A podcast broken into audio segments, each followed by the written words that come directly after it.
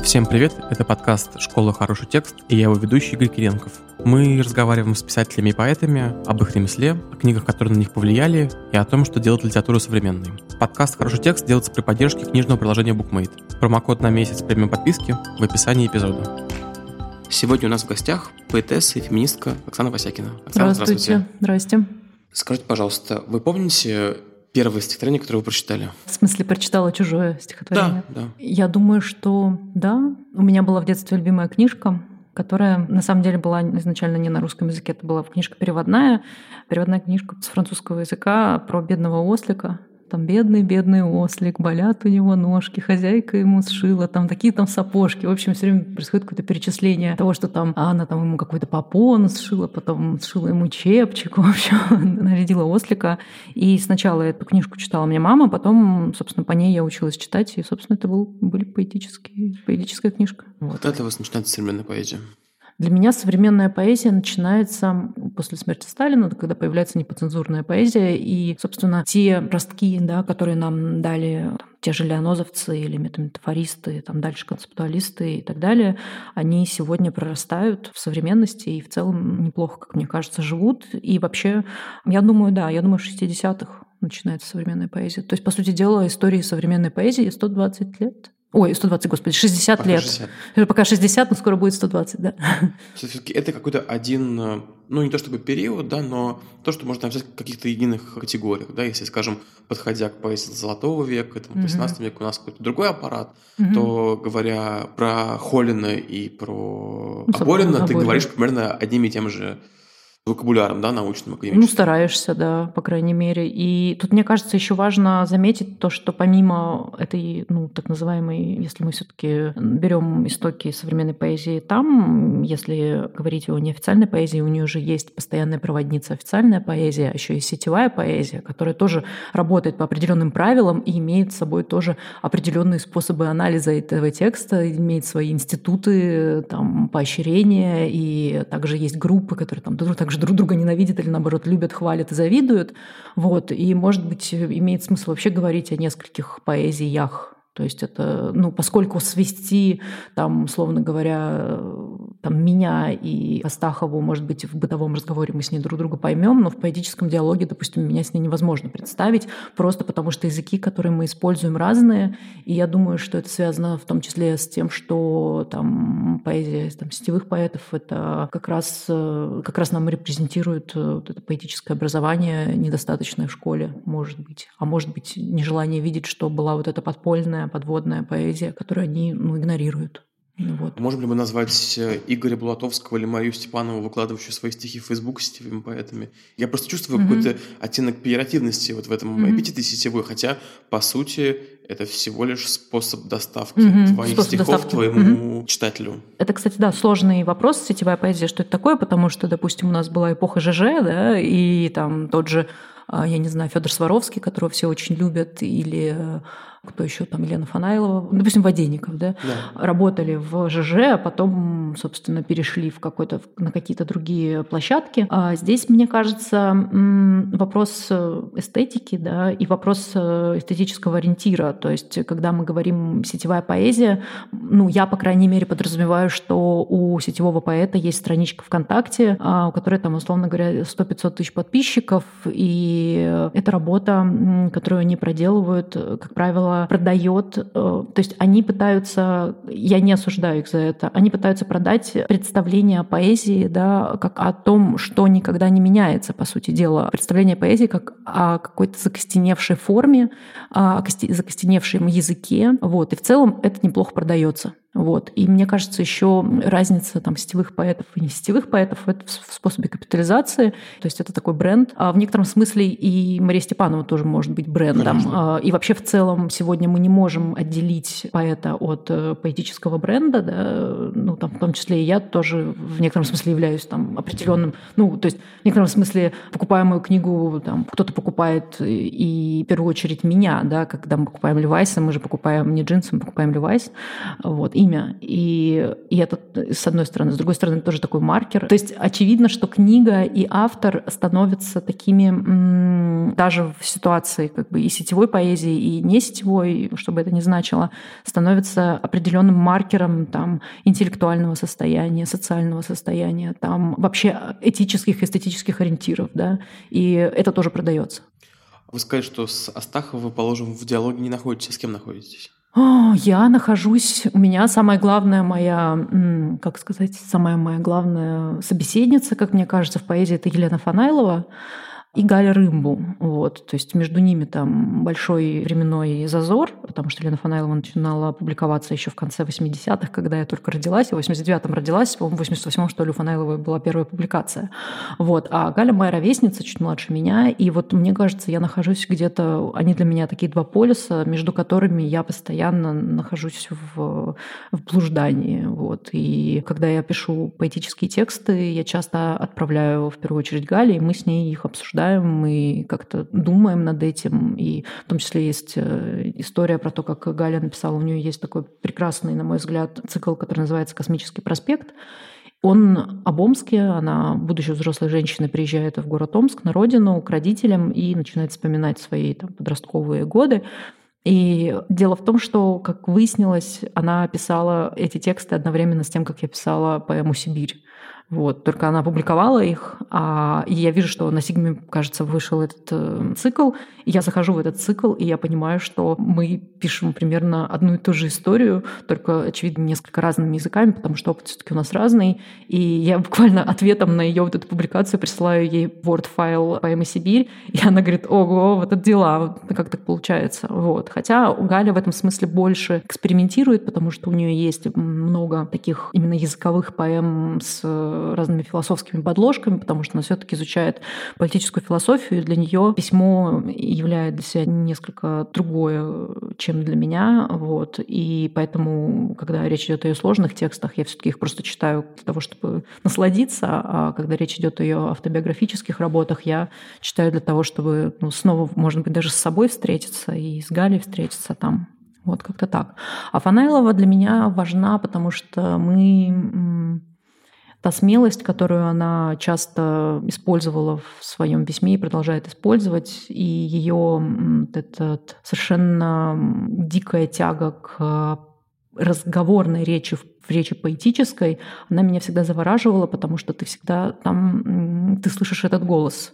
И даже не этот голос, ты не слышишь голос, ты слышишь совершенно удивительную интонацию, которая с тобой говорит через эти тексты. И для меня, конечно, было важным в ее текстах то, что она для меня была такой...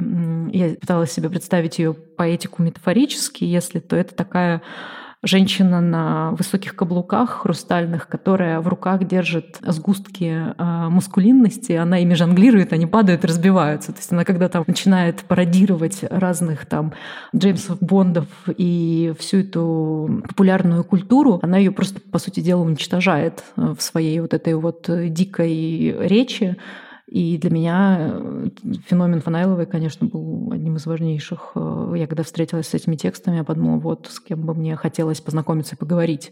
И в итоге мы с ней познакомились и поговорили, и она написала предисловие к моей книге. К книге, которая вышла в ВСТ? В ВСТ, да, «Ветер ярости». Да, которая... Кстати, вот, ну, все таки поэзия выходит в НЛО, скажем, mm-hmm. в порядке слов или mm-hmm. в Аргариске. А ваша книга «Сборник Степановой», книга Обойна новая, выходит mm-hmm. в АСТ. Mm-hmm. Да, это импринт Данишевского, такая mm-hmm. довольно внутри находящаяся эта структура, но все-таки там, кажется, тираж несколько тысяч экземпляров. Две. В моем случае две. Я, если честно, не... Понимаете, тут такая штука, что это же история портфолио, да, когда ты говоришь, что «Здрасте, я поэтесса», они говорят, а ты вообще, у тебя книжки-то есть? Ты говоришь, да. А где? Я говорю, в АСТ. Все таки вау. вот. То есть это в некотором смысле такая статусная история, да, когда ты, будучи там молодой девчонкой, у тебя книжка выходит в твердой обложке, еще и супер обложка, да еще и с твоим лицом на этой супер обложке. Это классно.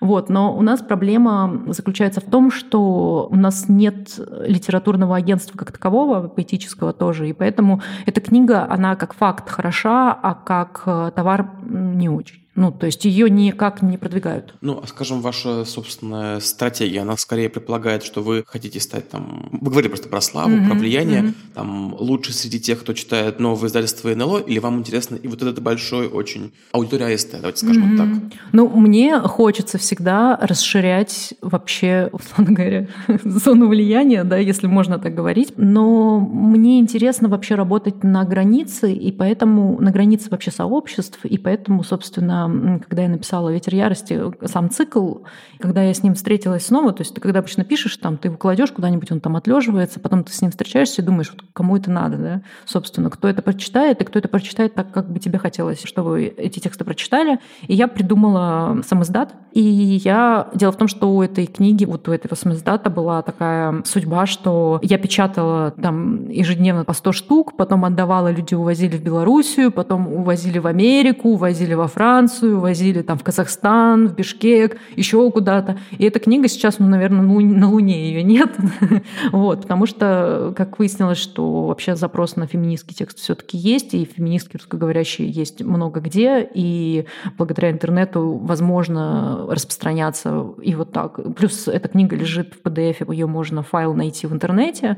Да, я таким образом как бы сделала, ну, такой, как сказать, расширительный жест, Сейчас мне больше интересно думать про, условно говоря, книжную индустрию, и я не понимаю пока, как это вообще... То есть я думала, когда книга готовилась, что в целом в книжную индустрию можно вписаться, но оказывается, что нет, потому что это поэзия. Поэзия никому нафиг не сдалась. вот. И в итоге книгу не номинировали ни на одну премию в этом году. Вот. То есть не на премию НОС, никуда, никуда, никуда она не попала. В целом я не очень переживаю по этому поводу. Я думаю, что у нас еще есть год с книгой.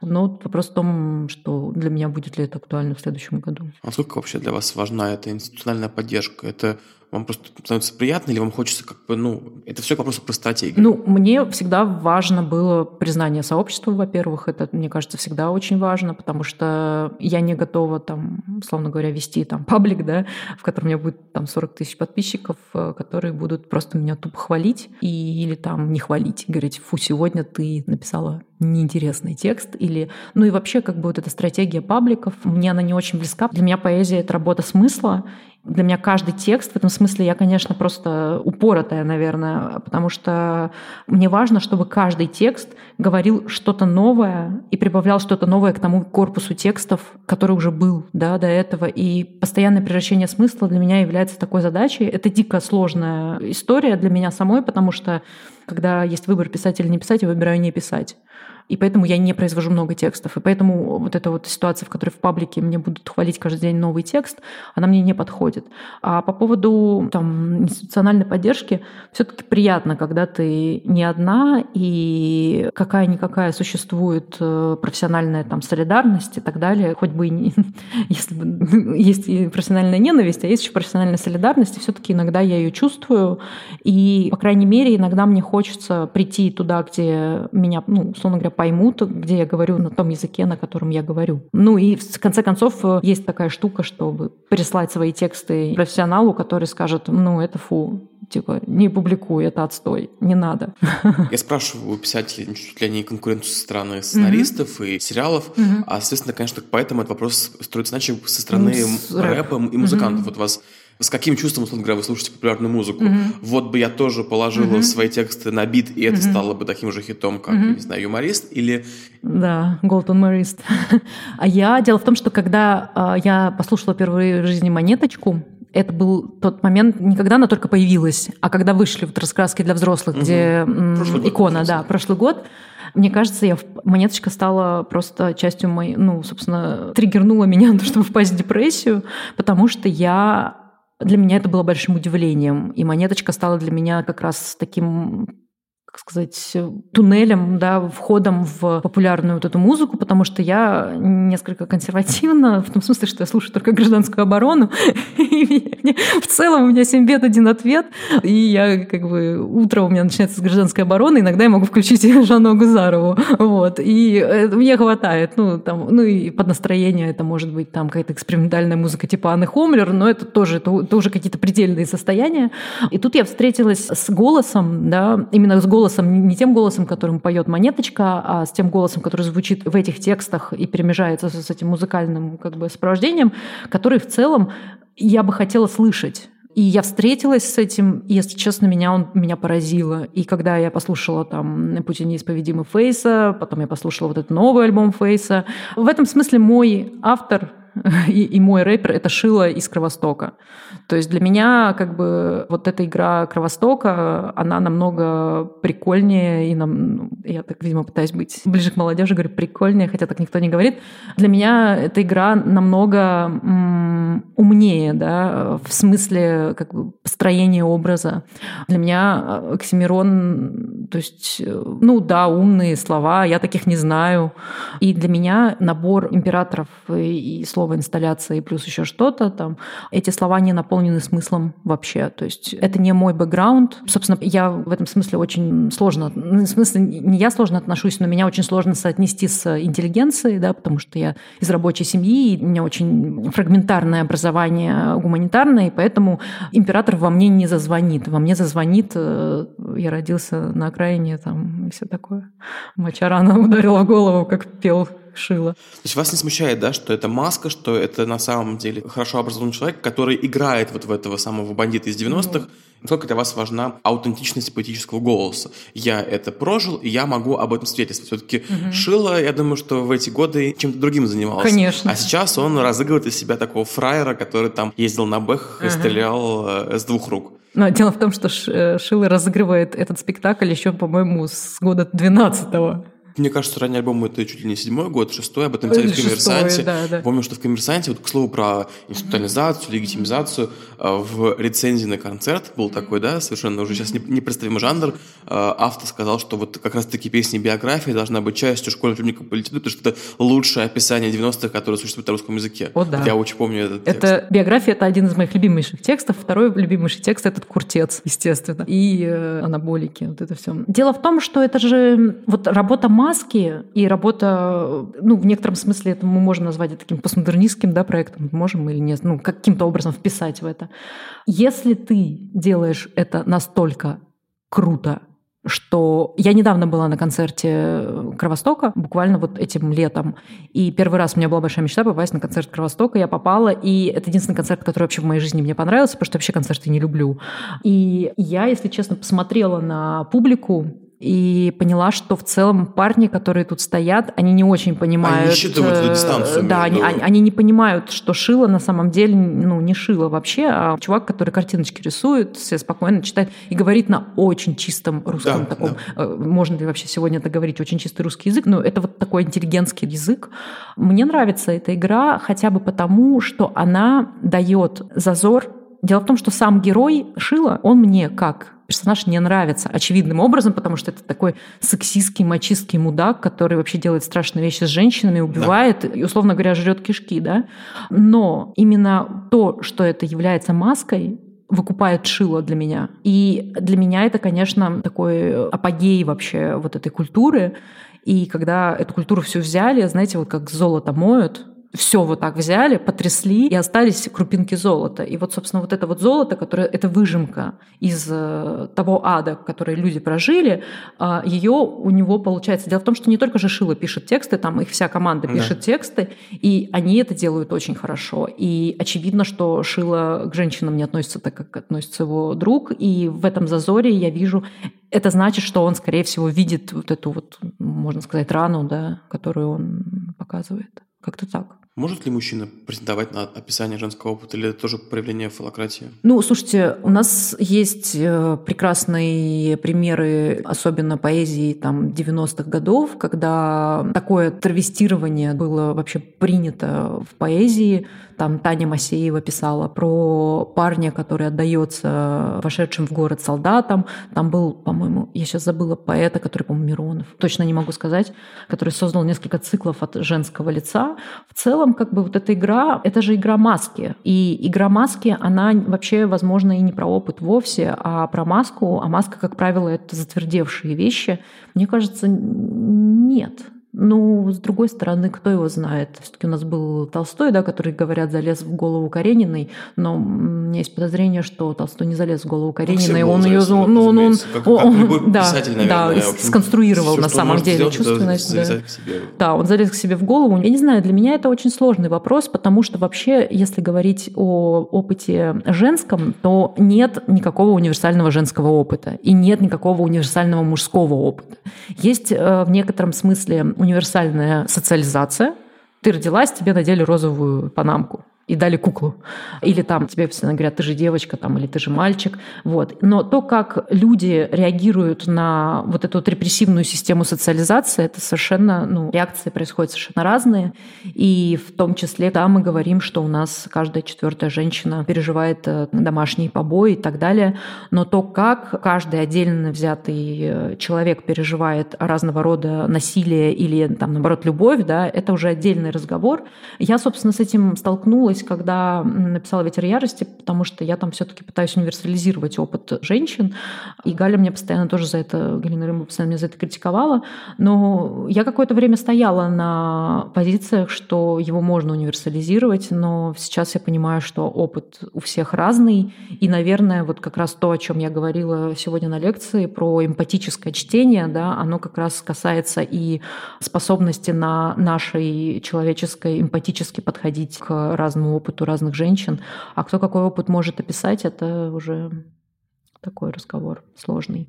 Тут э, интересно то, что именно в социальном плане женщинам редко приходится писать именно о своем опыте, и это уже другой разговор. Вот, как-то так, наверное.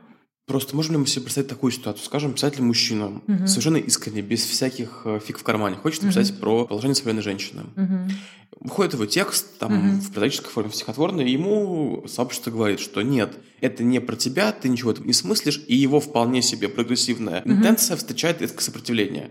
Мужчина думает, окей, я не могу писать про женщин, я буду писать про себя. Угу. Скорее всего, это там белый... Э, да, и так далее. Вот. Угу. И на что он тоже будет встречен с словами, почему вы опять э, пишите, пишете, про себя. пишете про себя и тем самым поддерживаете эту патриархальную mm-hmm. структуру. Mm-hmm. Как тут найти вот... Э, что делать мужчине в этом феминистском да, который, обществе? который вполне себе искренне, скажем, считает, что самое интересное, что сейчас есть там в культуре, это как раз таки вот женская mm-hmm. оптика и женский взгляд.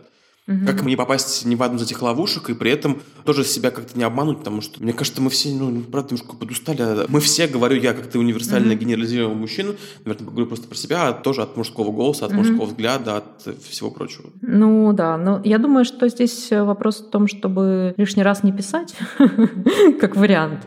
Вот. Я не знаю ответа на этот вопрос вообще, что делать мужчине в этом мире, если честно, вот так, как бы по-хорошему. Ну, то есть мне часто задают вопрос, что делать мужчине в этом мире? Я говорю, ну, откуда я знаю? Я не могу ответить на этот вопрос.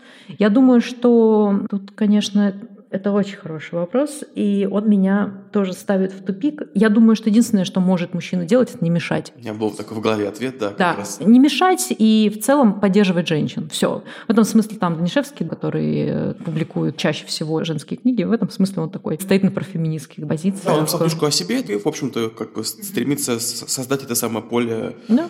женских текстов. Вот, как-то так. Все-таки вопрос, как вы лично проводите для себя границу между прозой и поэзией?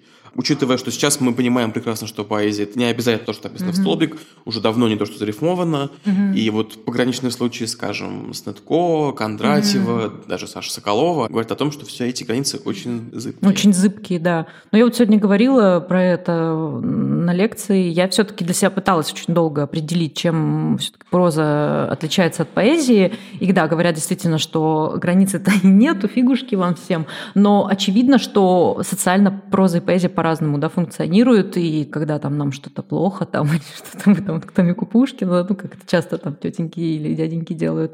Вот. А я для себя определила это так, что проза занимается конструированием нарратива, там, неважно, какой он, и неважно, из чего он конструируется, из... это может быть фасеточное, да, такое зрение, которое потом, когда ты прочитываешь все для себя огромную такую штуку, рисуешь нарративную, а поэзия поэзия все-таки занимается, как мне кажется, обновлением языка и смыслового строя произведений. В этом смысле я всегда привожу в пример, когда меня спрашивают, типа, а докажи, я говорю, что, ну вот помните, у нас была там песня о полке Игореве. Я говорю, да, помним. Я говорю, ну вот помните там, с чего начиналось, что не пора ли нам, братья, там затянуть песню, все дела. И он говорит, я не хочу как баян, я хочу по-новому. И вообще я хочу правду. И, по сути дела, он пишет не героическую поэму, а пишет о том, как Игоря, в общем, в целом Ну, это история разбили. поражения, на самом деле. История поражения, Что в центре да. русской культуры лежит, на самом деле, не какая-то слава и сила. Да. А, во-первых, там есть мощнейшая партия Ярославы, да? Да, Ярославна. о, потрясающе Вот, совершенно. как бы любопытно, что при том, что мы начали с того, что там русская культура воинственна, скажем так, и в самом ее центре есть тексты, которые говорят совсем о других там добродетелях, о других вообще сценариях существования здесь. Да, Тоже, да. в общем, усложняет наше представление о том, кто мы такие. Кто мы такие, да. Ну, Куда тут, мы вышли. Тут интересен тоже тот момент, что вообще в целом автор этого прекрасного произведения, он же вообще в целом у него установка на инновативность.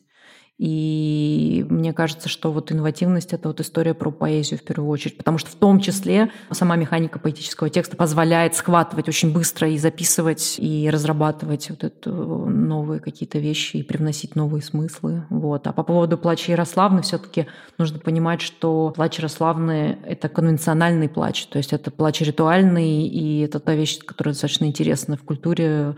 А, Это способ выражения горя, которого мы сейчас уже не имеем, потому что мы утратили там ту же деревню, утратили, это говорю, как будто бы я в ней жила и утратила ее. Но все-таки у нас нет э, способа выражения скорби, да, и поэтому мы пытаемся найти новые способы оскорбления там в Фейсбуке или там еще как-то по-другому. Какие темы, на ваш взгляд, не отражены русской поэзией и русской литературе сейчас? То, о чем вам, может быть, самой хотелось бы поговорить, найти какой-то диалог тоже. Меня волнует очень сильно тема родов, именно опыта проживания родов. Если эти тексты есть, то они там есть там где-то в Серебряном веке, насколько я знаю, ну, в смысле времен Серебряного века, и их нет на поверхности. И более того, мне кажется, что как раз поэзия и вообще литература — это такой фонарик, которым мы светим на опыт, и таким образом этот опыт появляется как ну, в языке. Да? И я, когда ездила на Иркутский фестиваль книжный, который называется, по-моему, «Новая книга», а нет, «Новая книга» — это Новосибирский, Иркнига, я разговаривала с Ритой Логиновой, журналисткой. Рит, говорю, страшно рожать.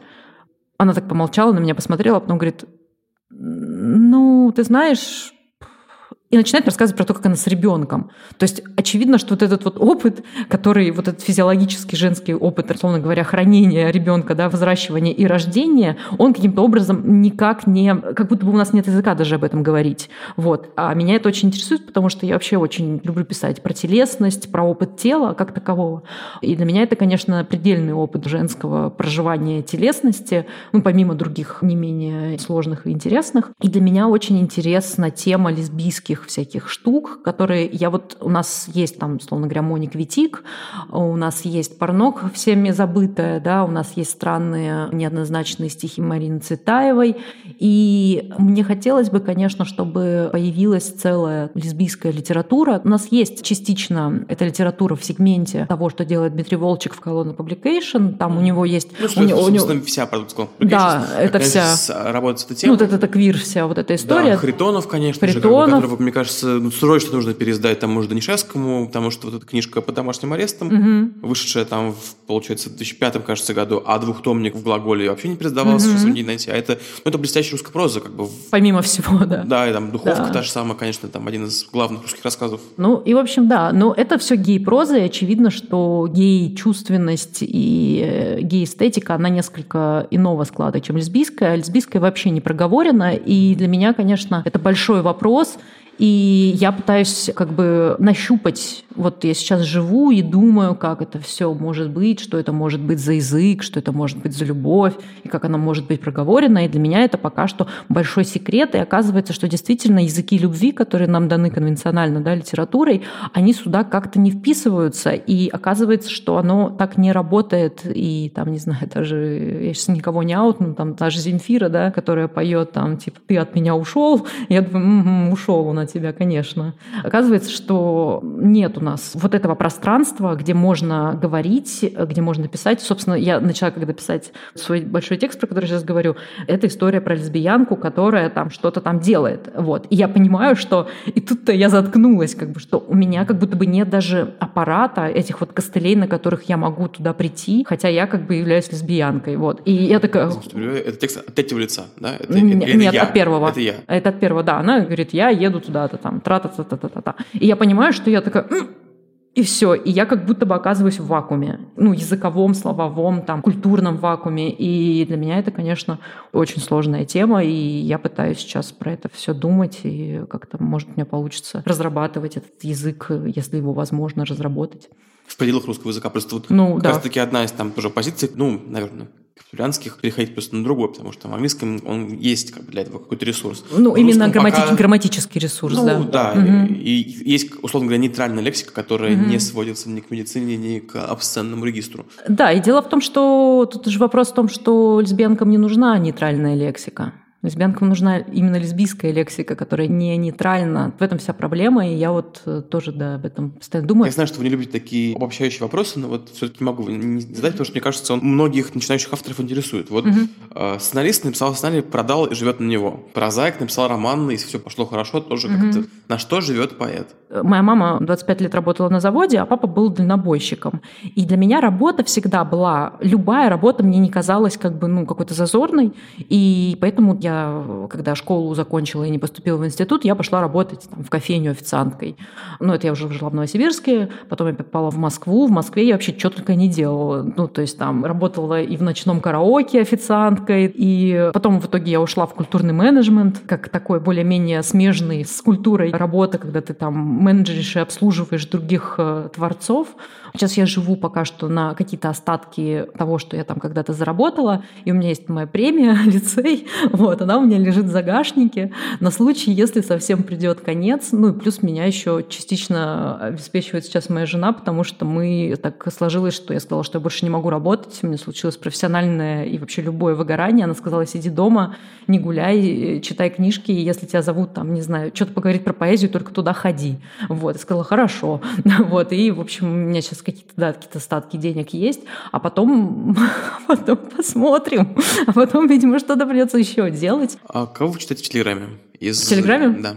Из книжных обозревателей, критиков, блогеров. А я сейчас отписалась от всех телеграм-каналов, потому что я себе устроила такой медиа-детокс, потому что вот это постоянное обновление, оно дико невротизирует, тебе кажется, что ты ничего не успеваешь. Ты не успеваешь поглощать информацию, ты не успеваешь следить за событиями. И вот как раз лето 2019 года для меня оказалось вообще последней каплей, потому что у меня телеграм-каналы обновлялись раз в секунду, при этом как бы они часто дублируются, эти новости. И ты читаешь сначала на медиазоне, условно говоря. Летом, да, когда были Летом, когда...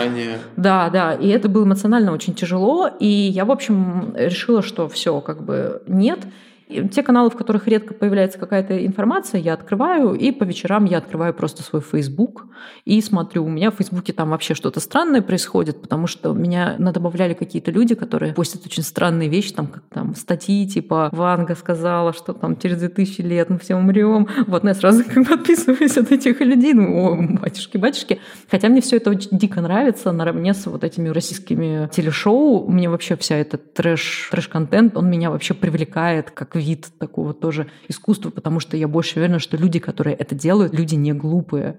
Я смотрела телевизор недавно и смотрела передачу по РЕН-ТВ про то, как в общем, осы, осы, Гитлер и Ленин каким-то образом между собой смешаны, да, и какой-то там шаман вручил Ленину ключи от небес, и потом э, Троцкий увез эти ключи от небес куда-то, по-моему, чуть ли не на Тибет, и, собственно, за этими ключами Гитлер-то и приехал. Но прикол в том, что эти ключи позволят загипнотизировать ос, чтобы осы стали биологическим оружием. Вот. И меня, если честно, вот, я считаю, что это я сейчас не думаю о последствиях этих передач, потому что очевидно, что они имеют самые ужасные последствия. Но я думаю, что люди, которые делают это кино, назовем это так, это потрясающие люди, у которых что-то прекрасное в голове, в том смысле, что они прекрасно понимают все про монтаж, все про 25-й кадр, про то, сколько должна картинка длиться. То есть это высокое искусство, и э, ну, это искусство пропаганды в первую очередь, конечно же, такое очень сложное и стрёмное, потому что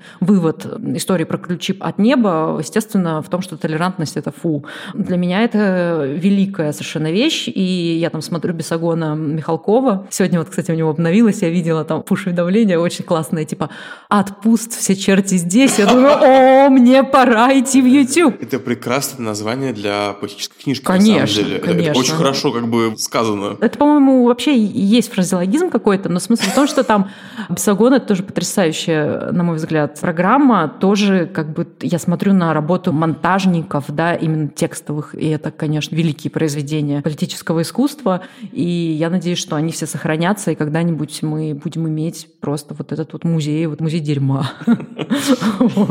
Как-то так. Это был хороший текст. Оксана Васякина и Игорь Кириленков. Всем пока. Пока. Спасибо.